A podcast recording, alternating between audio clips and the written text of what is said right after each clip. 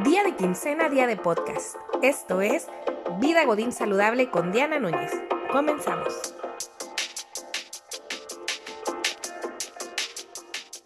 Episodio número 9, la risa como antiestrés.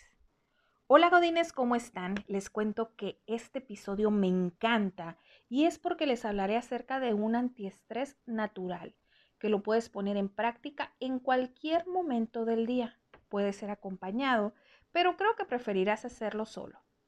Te hablo de la risa. Si buscas en Internet, la risa se define como una respuesta fisiológica al humor y consiste en dos elementos, los movimientos del rostro y los sonidos que emite.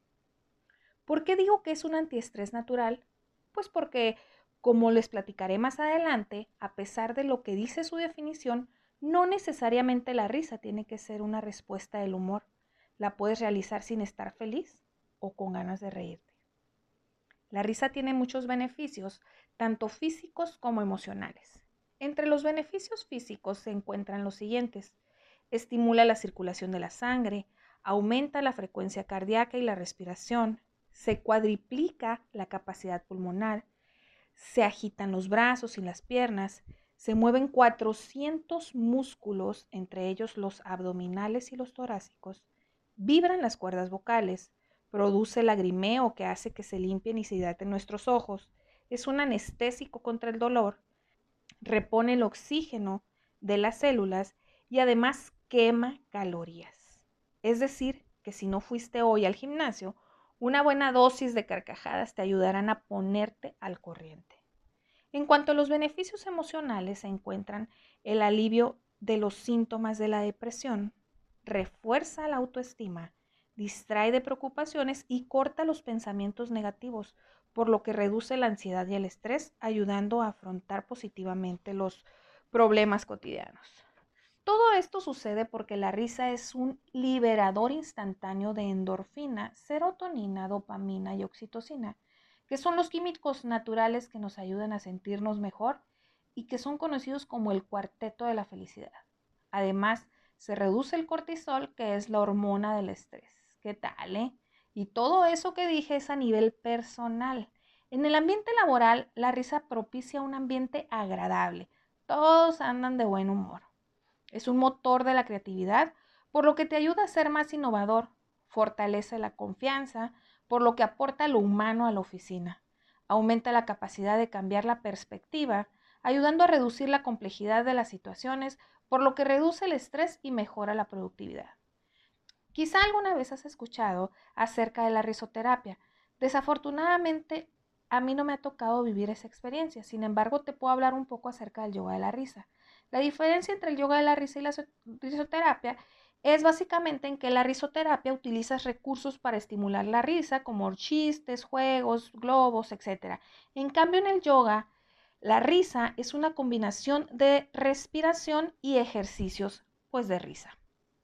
El yoga de la risa es una técnica desarrollada por el doctor Madan Kataria en 1995 y sostiene que no nos reímos porque somos felices, sino que somos felices porque nos reímos, por lo que su método consiste en empezar a reírse sin motivo para aprender a reírse a voluntad. Y tú dirás, ¿cómo que me voy a reír sin motivo? Pues así mero como lo estás escuchando. Te informo que el cerebro no distingue entre una risa simulada y una risa genuina. Si tú te ríes, independientemente de la forma que lo hagas, tu cuerpo empezará a recibir todos los beneficios de los que hablamos anteriormente. Cuando explico esto, siempre doy un ejemplo del miedo para que sea un poquito más entendible. ¿Qué pasa cuando escuchamos un ruido en la noche que estamos acostados?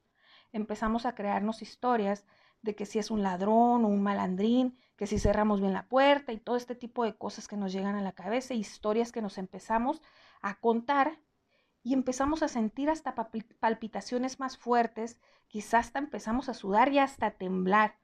¿Todo esto está pasando? No, Tú estás creyendo esas historias y tu cuerpo reacciona a lo que tú le estás diciendo en tu mente. Es lo mismo con la risa. Independientemente de que si estás riendo a causa de algo gracioso o no, tu cuerpo recibe todos los beneficios. En el episodio número uno comenté que soy líder en yoga de la risa. Quizá a algunos de ustedes ya les ha tocado que les, dé una, que les haya dado una sesión. Cuando me preguntan qué tienen que llevar, siempre les digo que ropa cómoda y una mente abierta. Porque parece que no, pero a muchos nos, se nos dificulta reírnos sin motivo.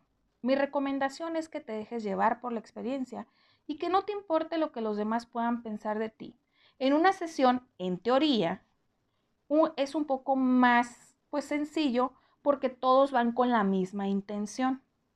Te invito a que pongas en práctica esta divertida herramienta para cuando te sientas estresado o desees despejarte un poco. No necesitas nada más, solo reírte. Verás que inmediatamente tu humor mejora y tu creatividad se dispara.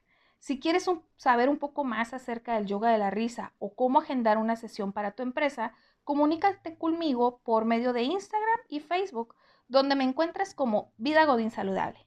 Cada quincena hay un podcast nuevo. Muchas gracias por escucharme. Hasta la otra quincena.